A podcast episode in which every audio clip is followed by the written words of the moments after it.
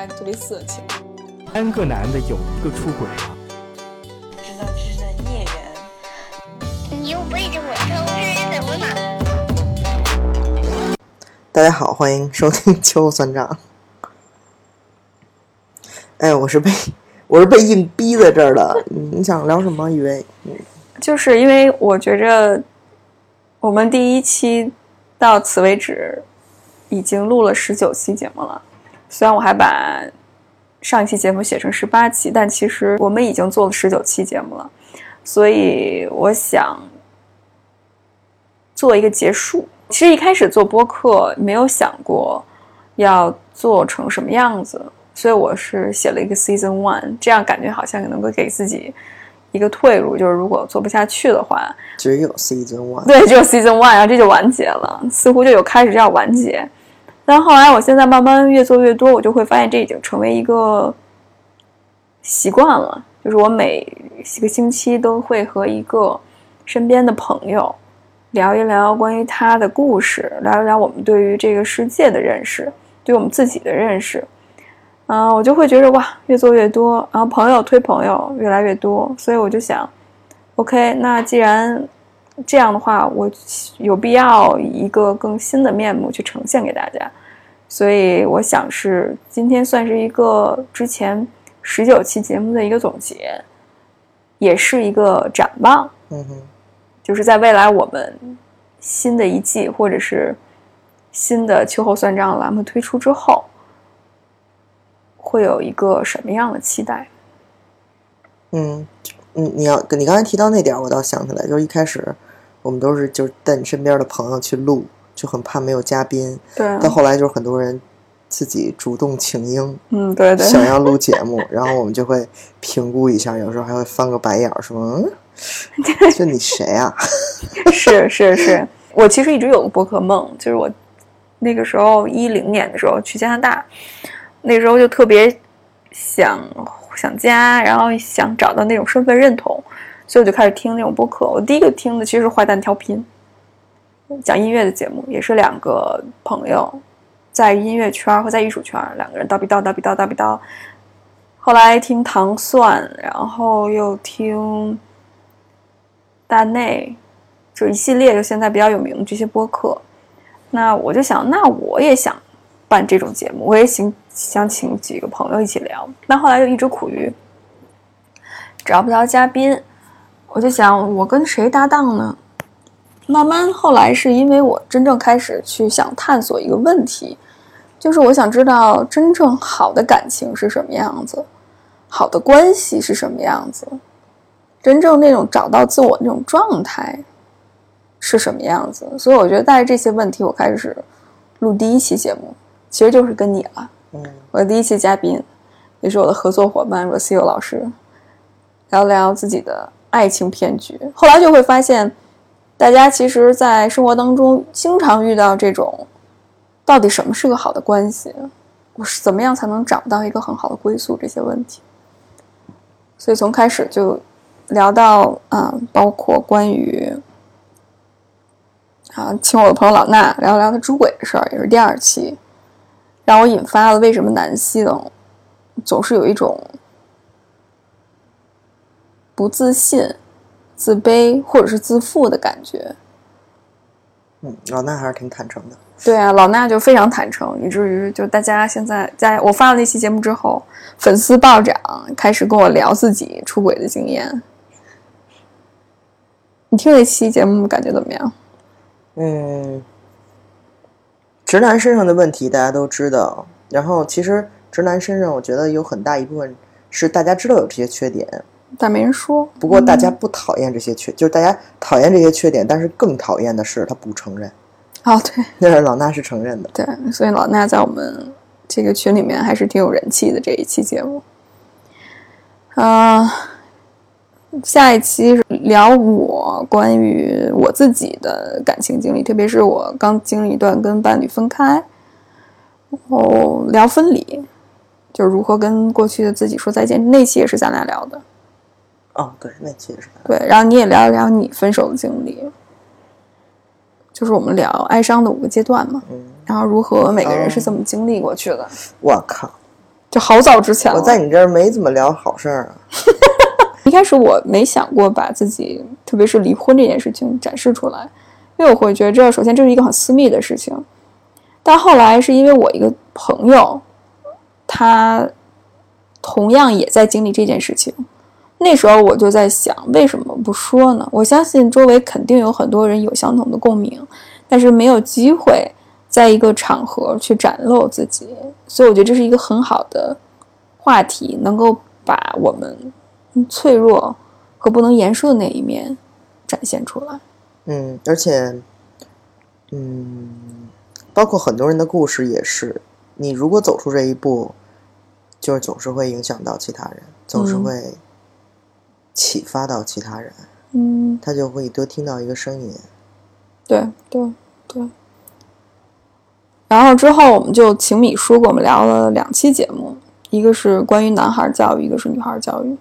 其实米叔是一个做儿童教育这方面对儿童咨询，然后他的一些观点也给很多读者一些启发。其实你某种程度上从孩子的经历当中，能够看到自己某些方面跟原生原生家庭之间的关系。嗯以及这种关系如何能够养影响到未来我们人格的发展和在亲密关系里面和伴侣的沟通方式和相处方式。啊，所以我不得不承认，其实某种程度上，刚才我们聊到男性为什么会这样，其实某种程度上也是女性同样的问题，关于女女孩低自尊的现象，或者女孩啊委曲求全，对，就是在在录的过程中，我印象挺深的，就是他说那个，嗯，男孩的这种从小的特别自大的那种嗯，啊，容易容易容易养成什么自恋，全能自恋啊，，全能自自恋型，就完美适配那些特别好的 good girls，低自尊，长大以后就会完美适配，就听着感觉好可怕。对啊，所以我现在建直男自尊自爱群嘛，然后那群里我就我们经常去批判直男某些身上特质，但反过头来我们再看那直女身上的，肯定是互相彼此吸引的。那他们身上的那种低自尊，把自己的主动权交给对方，让对方啊、呃买车买房，某种程度上也是变相的被控制，希望被控制，嗯，希望不被自己的对，其实也不是说一定要买车买房了，他还是就像那天我们聊的似的，他有一些东西他放不下，就是我又希望你改变，但是我又希望你，其实我内心里是希望你作为一个男人应该多承担什么什么东西，应该在经济上怎么怎么样，就是你又需要他经济上的这些东西，你别的方面又不妥协，这个就过得会很拧巴。嗯，对，就一般都是我们什么都想要，嗯。但是什么责任也不愿意承担。对，说到这点儿，咱俩之前不还聊过，就是关于那个就同同同性身份的伴侣在一起，嗯这方面会不会好一点儿？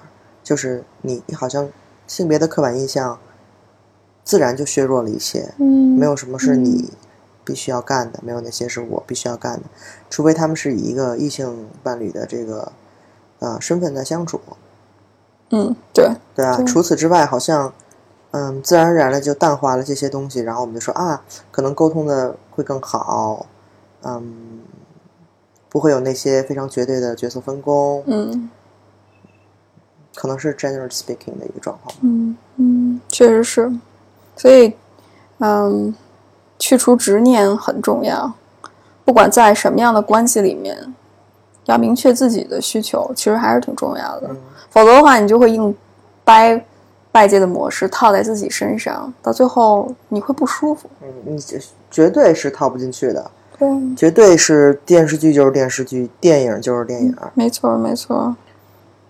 然后你同嗯学就是你同学，对啊，跟你一样。你爸妈就是你爸妈。我靠，有人觉得自己爸妈的婚姻是好的吗？我目前好像没有听到 过，似乎没有。所以其实还是得向内看。你看你评判标准了，因为有些人评判标准就是我我我我我只为把权，嗯，对，就有他们坚持了关系，三十年，有关系，对，遍体鳞伤没关系。我觉得咱们妈妈那辈儿的人都是吧，里面有很多肯肯定是时代背景、时代局限性，因为父母成长的那一年代，毕竟经济还有物质方面肯定没有咱们这代人要好，所以可能很多时候他的安全感没有那么强。当然，这也是比较大的，肯定也有很多。虽然从小没有长在一个好的家庭里面，但是因为好的教育，所以他安全感很强，对自我的自信力很强，所以他愿意尝试新的东西，愿意去变化，愿意去改变，愿意去错了再改，然后重来。但很多人其实是没有这个能力的。首先，安全感没有那么足；其次，就是他没有那种应变的能力，没有能力去重新重建自己的生活。但我，但是你看，我觉得在我们粉丝群里面有很多人让我看到，其实有很大的改变。对对对，当然，有很多的，不管是妈妈，不管他们是后来在婚姻也好，或者是从婚姻走出，他们都愿意去尝试去了解自己。而且大家有这个意识，就是会从非常年轻的时候，我们参加活动的小朋友很多，嗯，很多都是大学生，大学没毕业，对，还有高中生。对吧？上周就是有一个妹妹，十七岁才，十八岁。对，就是很有意识。嗯我们那会儿就是头破血流，嗯以身试法，然后被伤的遍体鳞伤，再从头开始。嗯，对，我觉得意意识确实是在，当然可能也是在咱这群里啊。我觉得可能嗯嗯，讨论的问题也比较深，然后自我觉察的意识也比较强。你再跳回现实，没事看看综艺，看看那些弹幕，我的妈呀！就我就听我操，这是哪儿跟哪儿？怎么这什么思想啊都？是是，虽然我相信大多数人可能还是处于一个自我意识形成的时期，但这并不妨碍有一部分人已经自我觉、自我意识已经觉醒了，然后愿意花更多的时间和精力放在自己身上，而不是满足社会对于他的期待方面。嗯，所以我觉着还是可喜。我们要做的只是把那部分人找到嗯就好。呀对啊，因为你没法叫醒一个装睡的人嘛。对啊，你没有办法去为为另外一个人对啊，他如果要是一定要按照社会的那一套规则走的话，那我们也没有办法。对啊，我们只是把这个选项给大家呈现出来。下一期是跟罗老师录的，关于 SM 的那件事情，跟罗汉国老师是在一个公益组织的活动当中认识的，因为我们都是志愿者，就觉得聊得特别来。然后他也关注一些性癖好或者性少数的问题，也是一个资深，按他的话是性文化爱好者。当时咱们踩他是因为自个儿感兴趣吧？是是是是，就特别好奇，他作为一个性少数，又是在这种性性癖好这个圈子里面有什么得着，就很自洽。就是非常自洽。对，而且我会觉得他不只是有像老衲那样把自己的那些真诚的想法表达出来，他同时也在自己去实践，他去尝试，他再去体会，他才会去探索自己的自己的性和性别这方面的议题。嗯，对，罗汉果啊，对他可能纠结有其他的方面，但是就在这一方面是非常自洽的，就是那个感觉让你很舒服。我不是说我为了干这个才干这个，就是我就是这么一个实践者。嗯，对，那这些东西没有对错，对我把我经历就分享出来。其实我们比较喜欢的也是这种，就是我分享自己的经历的这样的讲述者，对吧？对你不要带任何的预设，你就分享自己经历，每个人经历都是很独特的。对，而且我们能从别人的身上能够学到很多有意义的事情，比如说从罗老师这个经历里面，我们能体会到，在 SM 里面沟通、尊重、平等和诚实有多么的重要。其实这个理念适用于任何关系里面。即使在一个最极端的环境下，看似打你、骂你的情况下，尊重也是非常重要的。我可以打你吗？对啊，对啊，你就就要允许对方和跟对方商量我可以打你哪。对啊，这些东西都得说。好像反倒这种在一个日常看似普通的关系、正常的关系里面，反倒是我们这经常忽视的。对啊，因为那种约的状况，你自然就会设立好边界。你跟一个很亲密的人长期在一起，边界就比较难一直树立在那儿，很容易模糊，对吧？对啊，所以其实我会觉着，在不同的经历里面，在不同人的生命故事里面，你肯定能学到很多有意义的东西和有价值的东西。嗯、那第七期其实是跟段帅聊出柜的这个话题。我其实一直是很关注性少数这个群体，我也相信，就只要你是人，你的经验就会有共性。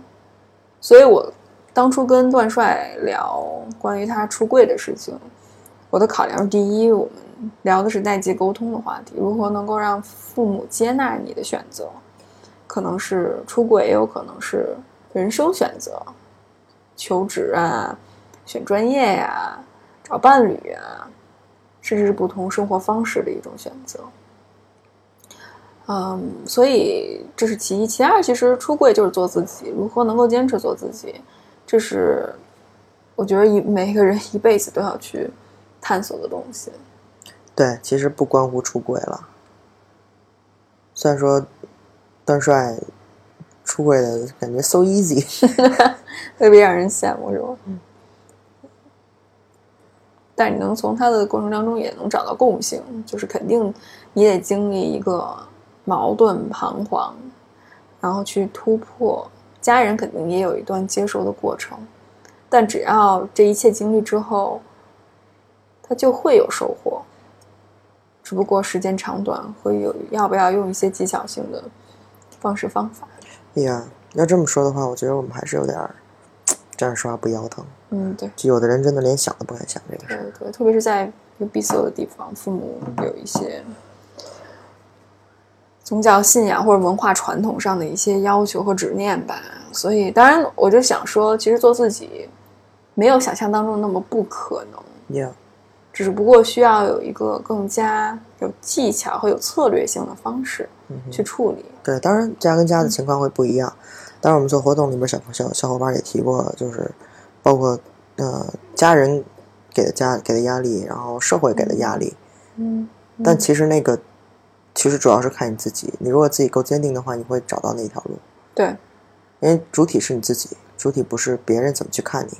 如果是这样的话，嗯，一辈子去迎合，那那你期期望没有收期望别人改变是是很不好的一种投资。是是，而且你委屈自己，真的是一个很代价更大的事情。那天咱们不是和丹姐聊天吗？嗯那聊天，她不就说中国的孩子太惨了，特别是在求偶这方面，不结婚催你结婚，结了婚催你要一胎，然后要完一胎上二要二胎，然后就是学区房，各种事情在等着你。对，其实我并不觉得是因为中国比欧美国家要落后才会有这种想法是，它是长时间的一个历史遗留问题。嗯而且我们也说了，就是很多问题其实不是社会没有进步，然后让你觉得，哎呀，我就生活在中国，那我就我应该去遵循这一套伦理道德或者传统思想。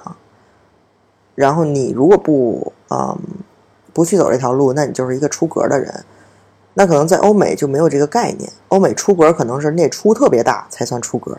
对于我们来说，但是他们也也有出格的那个方面。对，就是我说的，我我我我我小时候看那个看 Shameless 和看 The L Word，、就是那些东西对我来说都特别出格。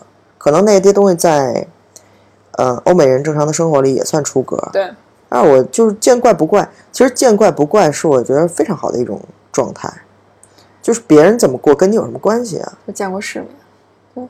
嗯，就你们会发现，其实除了你认为的这一套生活方式和价值体系之外，还有其他的东西。对，可能你这套觉得对的东西，在其他的环境下不适用。嗯哼，所以我觉得更重要的是，我们抱着一个开放的胸怀去接纳，先去尝试去了解和接纳，你不用认同。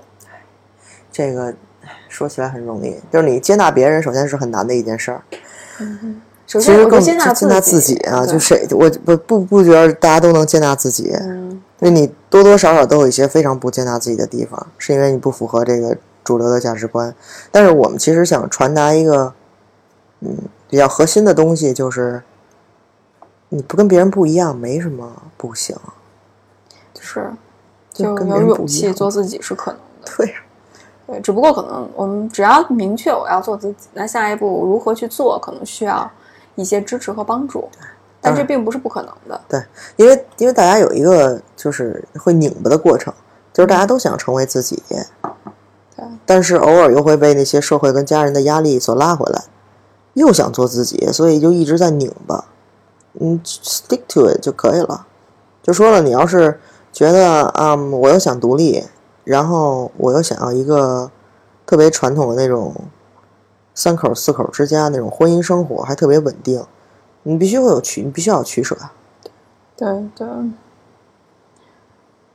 然后下一次就是 Hannah 聊约炮的事情，那 那期真的就是 我们在广州录的。就是呃，一开始说聊的内容，然后节节目里全没聊，现在开始胡喷。然后最后其实聊回归到一个概念，就是在亲密关系里面的这种强迫性重复的现象。我能了解，就是现在很多人，就是他虽然说情感上很开放，性方面也非常开放，但是他内心当中还是渴望建立一段稳定长久的亲密关系，嗯，只是不知道 how。只不知道就是如何去做，特我觉别是得你你跟汉娜聊的过程特别像一心理咨询，你知道吗？聊着聊着，他自己就明白了，原来是这样。对啊，就他，我们会到头来会，我我真的不想去污名化就是约炮这种行为。首先我，我觉得这是一个个人选择，而且这是一种方式，只要在安全、保护好自己的情况下，能够满足自己性方面的需要，这是一种手段和途径。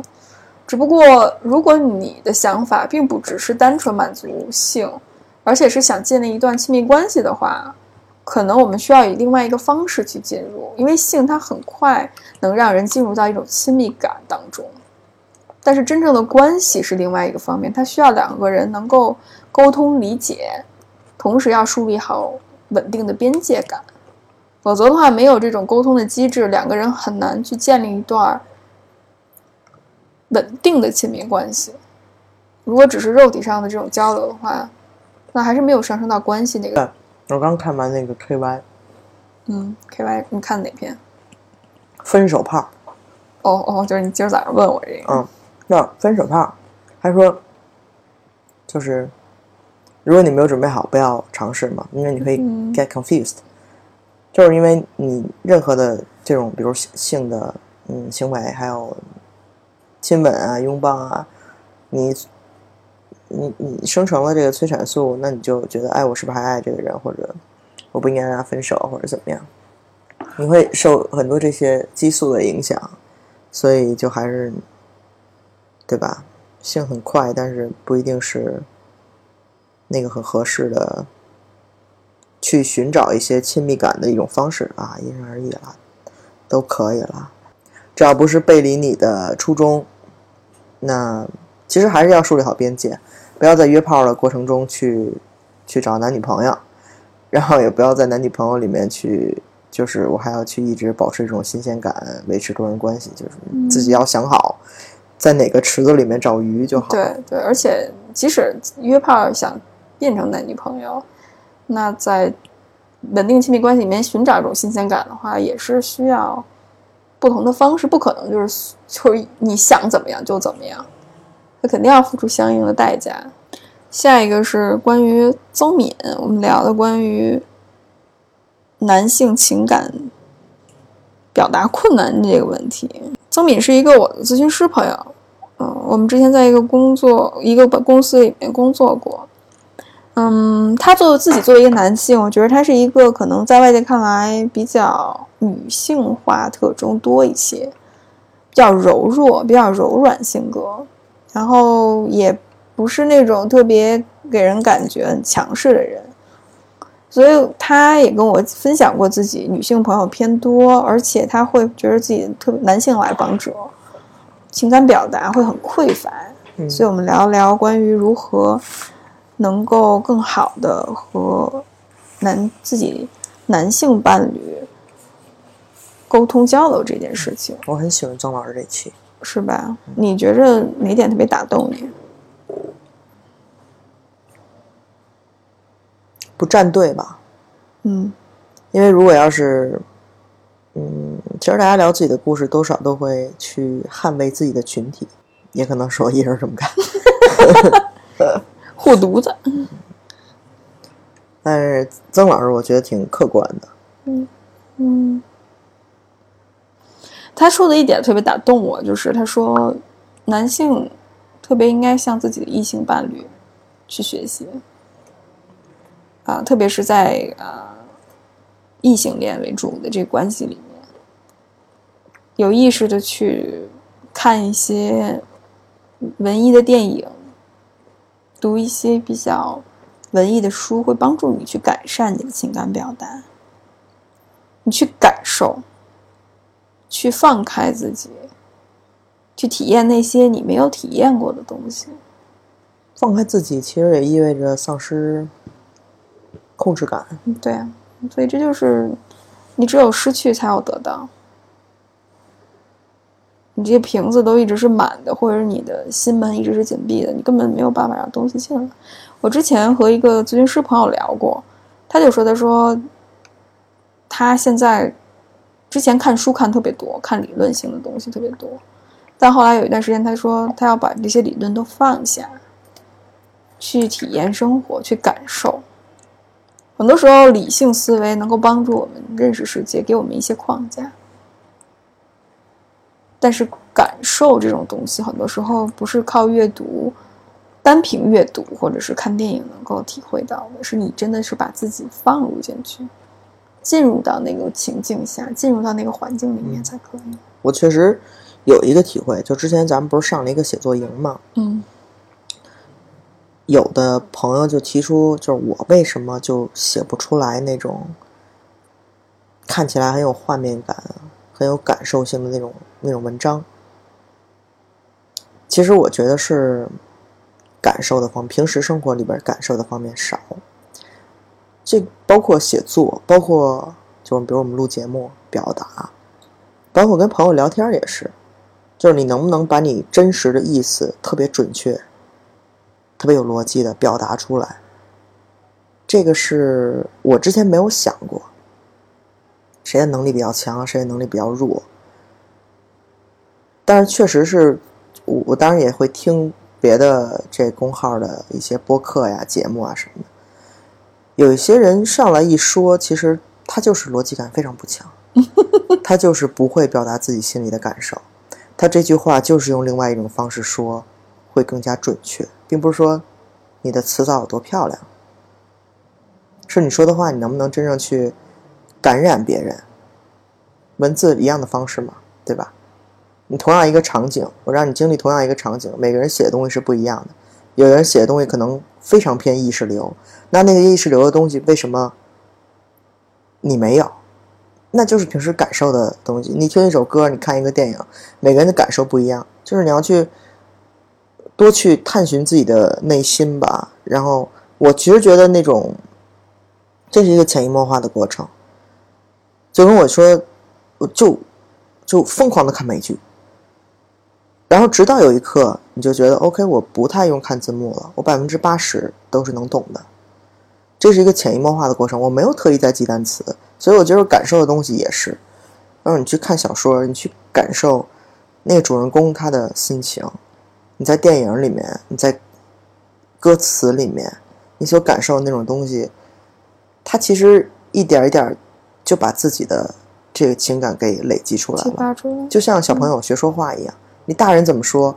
就像你看我干儿子三岁半，然后他说的话都特别像，他一说这句话，我们就说这肯定跟姥姥学的，就是他那个语气，他那个用词，他对那个词的把握，他根本不知道那词什么意思，但是他下次再会用的时候，他完全就是用的非常准确，语法也非常准确，语气也非常准确。嗯，对你提到一个很很有很重要的概念，就是学习能力。就不管你是在现在在什么样的状态，不管你年龄多大，或者是你觉得你之之前学历多高，我觉得这都跟学习能力没有关系。我觉得一个人只要活在这个世界上，你就可以不断的去学习，你要有这个意识就可以进步。我觉得特别是对于一个人的成长来说的话，这个至关重要。之前家庭原生家庭对你的影响，或者之前你所属的文化环境，这已经是没有办法改变的了。但更重要的是，在此刻和未来，你想成为一个什么样的人？我觉得只要你愿意，你通过学习都可以达到你想达到的那个目标，只不过方式可能需要慢慢去调整。嗯，这个也是挺需要耐心的，因为有些人就是看文字很费劲，一定要读出来才能看懂的那种，阅读障碍。嗯，所以那就可以听播客呀、对，播客是一个，反正我开车的时候，呃，九十四点五，就所有的新歌都是从九十四点五那个什么的。学习过。学。习的，对，根本就天天就是那些歌，所以我现在就直接听播客，嗯。那差不多四十分钟也就到地方了。嗯，对，可以听我们的节目嘛。嗯，那个那下一个第九期是关于阿明的，他其实是讲自己的职业发展，就是看似一个法律系高材生，如何一步一步在自己脱？轨的。对他，呃，他不是，他是他是学文学的，但是他是在一个法律院校，sorry，呃，就是看似名校毕业，但是最后选择在脱轨的路上越走越远，一直从事公益行业，然后现在想转去做艺术类，也是一个挺有创创意精神的小伙伴儿。还是条件够？而谢老师说，还是因为自己家他家物质条件好，没有后顾之忧，也是一点，也是一点。但也有很多人家里条件好，没有他这个，也没有他这个勇气去做自己。对，嗯，对，就是丹姐说那个嘛，嗯，对吧？我的我的需求里面可能在可能就挣挣挣钱物质方面不是最不是排的很。高。对对，更重要的是自我满足和自我实现。然后下一期就是第十期是跟林健，我们跟林健做两期节目，第一期是关于他自己男同志和基督信仰的身份，然后第二期是关于基督教还有性观念。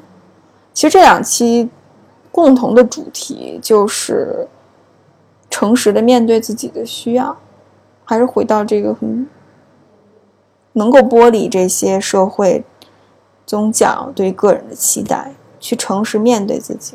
你你你跟他录的就是过程中，嗯，林健讲的很好，但是感觉像他在给你咨询一样，就是你会有特别强的那个、那个、那个抒发观点的那个欲望，嗯，是啊，因为我会观察到很多现象，我觉得，所以我都觉得他不是嘉宾，就反倒你是我是嘉宾，第二期，特别是第二期。第，二期，我是想其实表达出来，希望能够让大家找到一种共鸣吧。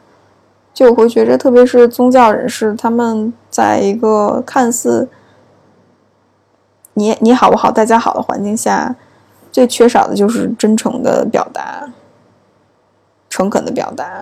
每个人都像戴着一个面具一样去生活，但灵性的追求还是挺重要的。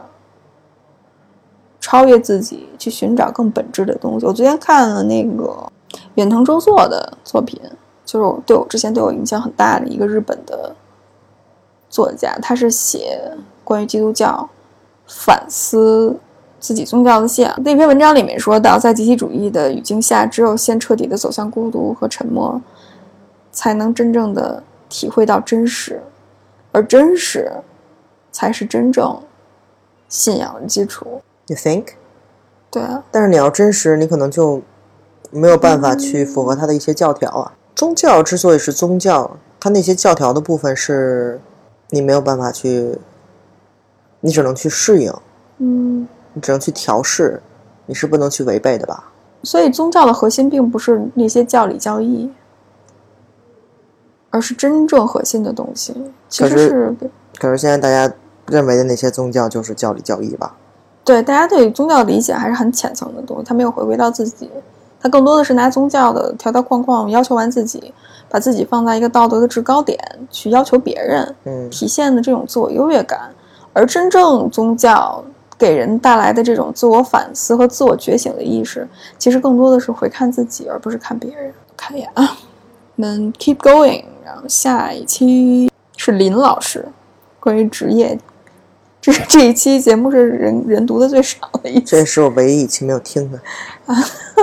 林老师他说话特别有意思，呃，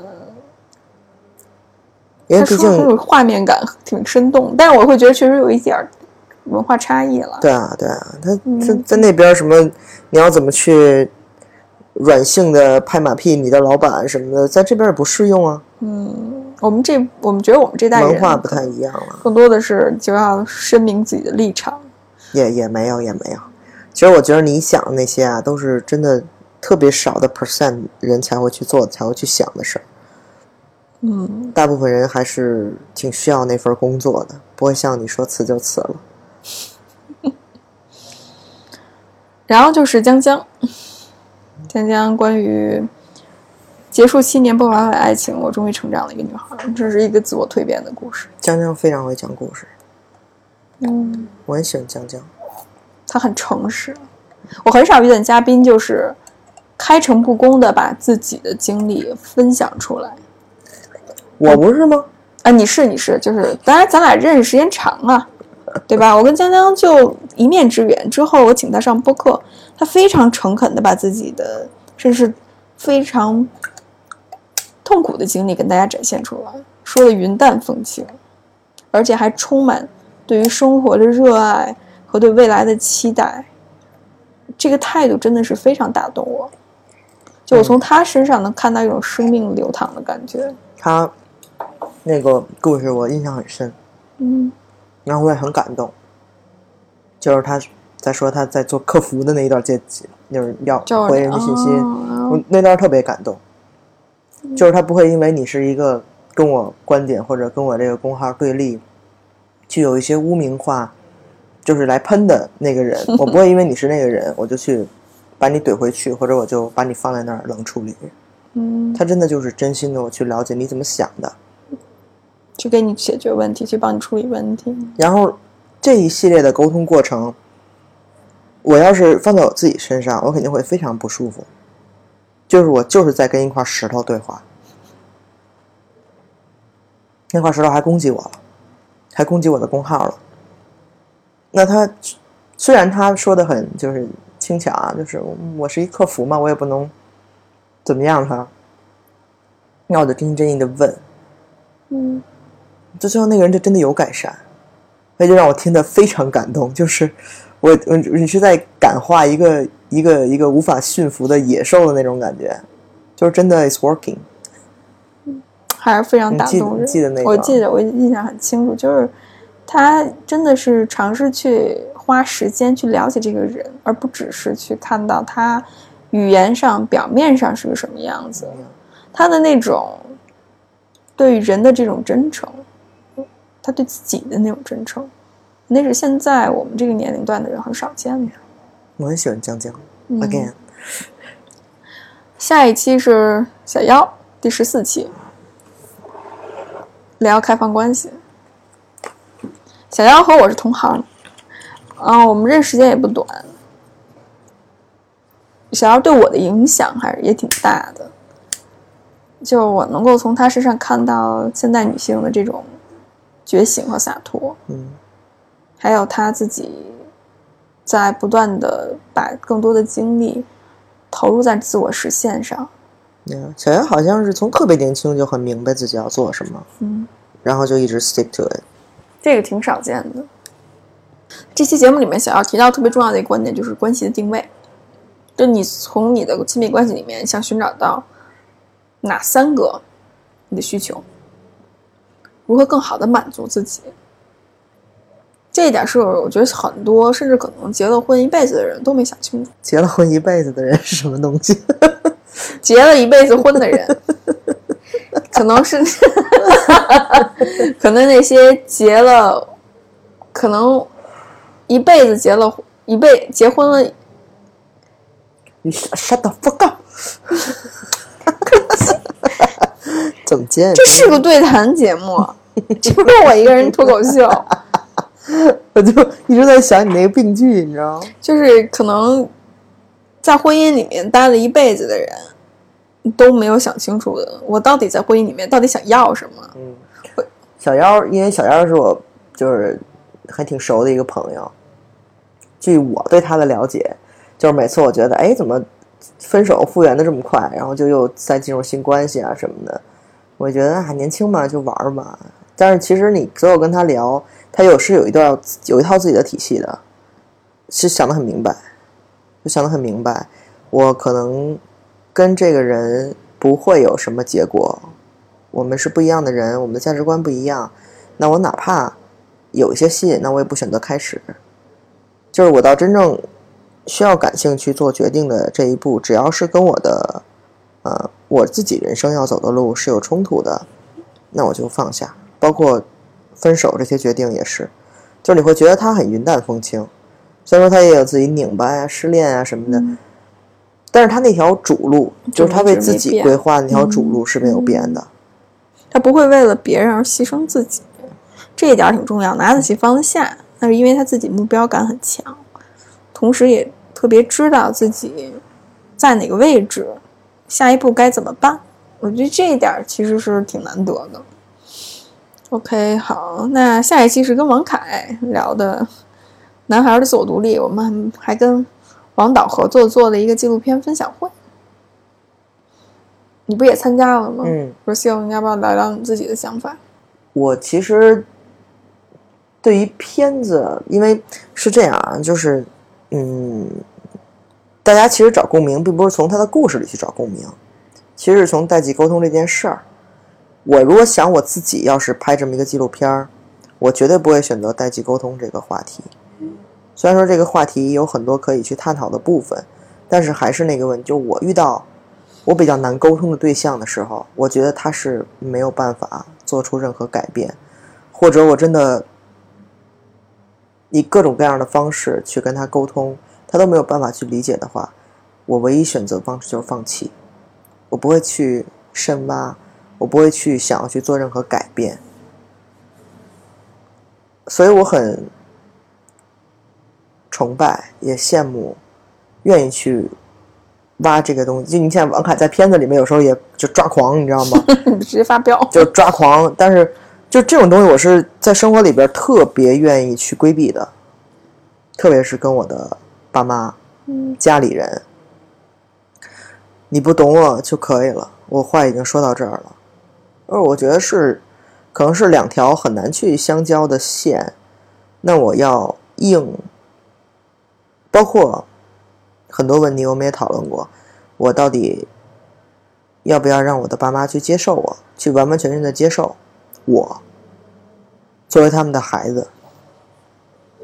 所以后来我发现就不重要，因为我把他们跟别人看成是一样的，就接不接受是他们的选择。你说你去看完这三本书，你就能像别的家长一样接纳自己的孩子了？不会啊，就每个人的独立的个体嘛，对吧？对，所以代际沟通是我挺不敢碰的一个一个话题，所以，嗯，我觉得挺勇敢的。，所以所以这是我一直想做的一个很关键的主题吧。嗯，就确实这不只是一个人的事情，需需要整个社会，包括学就教育，甚至是上一代人、下一代人，就更多的人去关注、去一起去探讨的一个问题。你需要一个社群的支持，去帮助你做这件事情。Yeah，就当然那种愚昧的孝顺这个东西是我很反感的。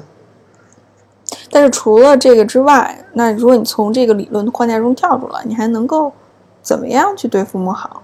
有没有一些指导的可行的一些守则和方法，你能够去应用的？我觉得这是可能我们在这期节目里尝试去探讨的吧。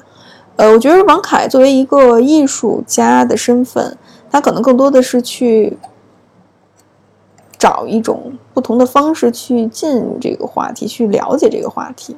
那对于我，我作为一个嗯实践者，我真的是愿意去解决问题、处理问题。那我可能更多想的是，我如何能够把这个理念去执行。啊，对你跟你爸妈一起观影感受怎么样？嗯，最后还是以吵架吵架结束。上次我回家比较看到比较大的改变，就是我爸会说我觉着怎么怎么样，他不会觉着他不会说你应该怎么怎么样，他跟我的对话改变成我觉着 你早点睡比较好，嗯我觉着你找一个稳定的工作比较好，我觉着你学这个没有用，对吧？他就会这样，对。然后到时候我就肯定奔儿回去。他还是挺惯着你的。嗯，他还是挺嗯挺渴望跟我建立一种联系，只不过他也在去寻找从他的那个世界进入的一种方式。对，就是这点还是要跟大家重申的，就是父母是有学习能力的。嗯，对，这挺重要的。嗯然后下一期是豆子，我们跟豆子录了一期节目，那那个星期正好我们做活动，也是在做关于呃性别多元相关的话题，呃，聊聊他后天被掰弯的过程，也是他自己探索自己的性取向，二十多岁突然发现自己爱上了一个姑娘，吓了他一跳的故事。我觉得他挺自洽的，这也是让我觉着挺可贵的一个点。很多人发现之后，他是难以接受自己的。豆子是非常容易接受，但是就不知道该怎么办。就他已经跨过第一步自我接纳那一个环节，他更多的是想哦，那我喜欢女生，我应该从何找到女孩？怎么处理跟父母的关系？以后的人生规划怎么安排？他去积极的去做尝试，认识更多的人，去寻找一种社群感，去寻找一种支持，这是挺难得的。嗯哼，嗯，必经之路吧。其实你刚才说那句话，让我想到，会不会有人其实一开始他就是喜欢同性的，他自己从来没有考虑过这个问题。如果没有那个开关，如果没有那个 trigger，他可能这辈子都不会想这个问题。嗯，这就是我们说的世界大同的问题，对吧？不会说你是一个小姑娘的时候，老师、家里人就会问你长大想找一个什么样的男朋友啊？你怎么知道是男朋友？啊，对，预设，这是有点像催眠。对对，这其实是催眠的用法，就是直接预设，就直接把你带到这个圈儿里了。然后你是让你在这个圈儿里面找，而不是你想找一个什么样的伴侣，嗯。对吧？当然，你即使用了“伴侣”这个词，他们也会说男朋友。对十八期是何小曼聊的一期关于她作为一个心理咨询师，她的那些黑历史、嗯，感情纠结。对，在这里我要帮，就是我想说一句吧，就是大家都会觉得心理咨询师自己想多明白似的，其实不是啊。他只要脱离那工作状态，他就跟咱们是一样一样一样的。对啊，就就像是医生，也不是都是长命百岁的呀，嗯，对吧？对，嗯，不是，是说医生不能给自己做手术。医生可以给自己自诊，但是就像你说的，做手术啊，或者是检查这些东西，肯定还得用其他医生来帮他做。对，就还是那句话，就是你你你你你你有时候你自己明白，呃，小曼也挺明白的，你明白你也做不到。对啊，对啊，就是一辈子的学习功课了。然后就是 Rocio 老师，Rocio 老师做了两期节目，嗯，分享他对，我觉得我前两年的经历全都奉献给你了。奉献给我们节目，奉献给大家。我觉得特别好，他这两期节目，因为很少能遇见大家愿意揭自己的伤疤，愿意把自己那些不堪的经历摆出来的。特别是罗旭老师第一期骗子，第二期神经病，哇，我们这期当时录了两个小时，对 还有很多细节。对，很多细节都没有没有暴露出来了，也是因为时间的关系。就反思整个社会文化对于我们个体的教育，不去爱惜自己，去寻求外界的认可，没有边界感这个问题还是挺常见的。嗯嗯，最后这么一总结，其实我倒想到，如果这么多人对自己的认可都要通过外界的评价来获得的话，其实所谓的那个外界，如果你作为那个外界，也是挺容易 PUA 别人的。对啊，就是到回过回过头来，就是看你善不善良了。一个善良的人是不会，他的出发点并不是以占有别人、满足自己为主，而是希望对方更好。Yeah，、就是其实说及时止损之前，都有一个 red flag，是我结束跟他这段关系最能看出来的东西，就是你开始评价这个人善不善良，你不用通过他对你的怎么怎么样，你观察他这个人也是，就他善不善良，你就可以基本判断我可不可以再进一步跟他接触。对，就像我那个前任，就经常是就去什么宜家、迪卡侬会偷东西的那种人，就是非常普遍，一看就是惯犯。就是为了得到自己的利益，可以不惜一切，嗯，很不尊重这个社会的规则感吧。这个挺自恋的。嗯反正后来我们就发现，当我们开始跟周围的人聊这个问题的时候，很多共性的东西就浮现出来了。而且跟大家去聊的过程当中，我们也在慢慢去探索集结群众的智慧，解决的办法。我会觉着每次跟一个小伙伴聊，就能够从他身上看到一些问题，同时也能够和他一起去探索到独特的解决方法。我会觉着每个人都是一个宝藏，看你怎么去挖了。，Yeah。嗯哼，有没有什么，嗯，是哪一期节目以后大家给你的反馈让你印象比较深的呢？第一个是老衲那期节目，就是男性出轨，他把自己内心很多小九九暴露出来之后，很多男性给了我很积极的反馈，就是我也是这样。对，因为我当时录那期特别怕被骂，是吧？对，是我特意把老衲的声音做了处理和剪辑。嗯然后呢，就有很多直男就说，我我的声音终于被说出来了，对，就是我就是这么渣，但是我就这样，就嗯 对，就终于找着一个没办法嗯控制自己。找着一个同伴的感受，他他那个他他把我的话啊说出来了，然后赞，然后就跟你反馈了一下，嗯，还有一期是江江那期节目，真的反应非常好，就是大家很多人都是含着泪听完的，就觉着真的能感受到很多的共鸣和支持鼓励，就像一姐姐一样，把自己踩过的坑跟大家分享。其实我也是从江江那一期录完，跟江江录完节目，我才想姐姐来了这个主题。嗯对，所以我就把这个想做一个系列，就是跟大家分享这些女性踩过的坑，还有经历过的困难，希望这样有一种支持的力量，让大家觉得你不是一个人在战斗，对啊，有很多人跟你一起去战斗。你其实你那期节目反应特别好耶，，Which one？爱情骗子，嗯，大家都有同样的受骗经历，只不过你是骗感情，人家都是骗钱。真假的呀？传销吗？对，好多人说传销就不是以这种玩暧昧的关系进去的，他们就是想挣钱和发展的关系，或者结交朋友，单纯是这个。那个太好玩了，我觉得那挺好玩的，因为那个就是你最后发现他不是跟你玩感情，嗯复原的非常快，哦，复原的很快。就没有那么大的投入，情感方面的投入。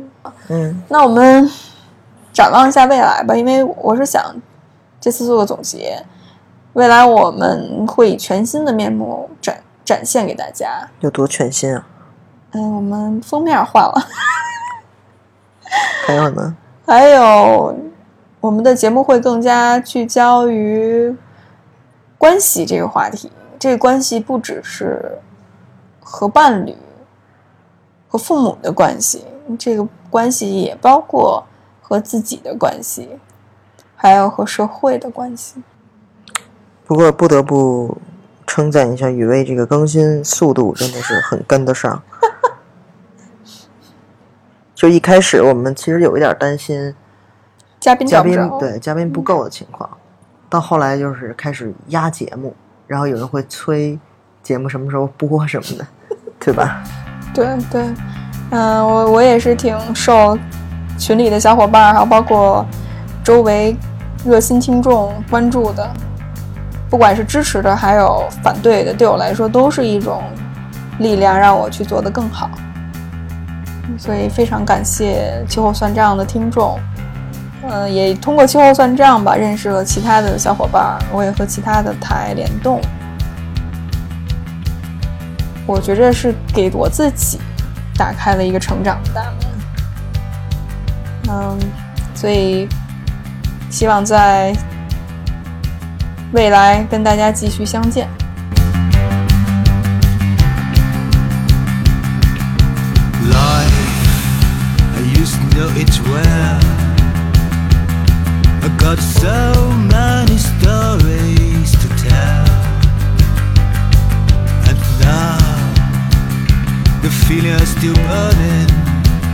I don't care if they beat heaven or hell.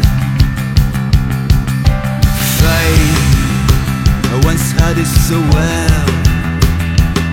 I got so many glories to sell, and now the wheel is still turning. I just can't stop going until he brings a man. It's not my time. Not my time to die. There must be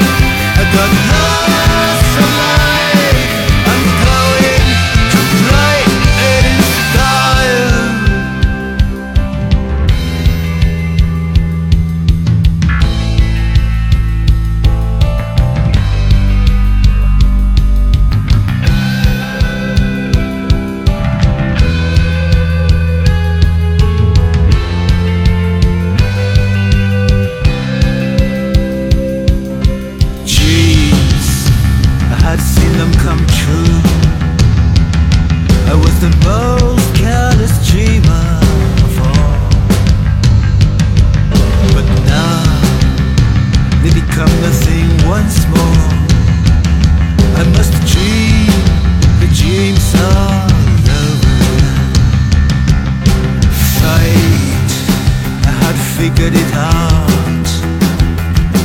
Uncovered each and every clue.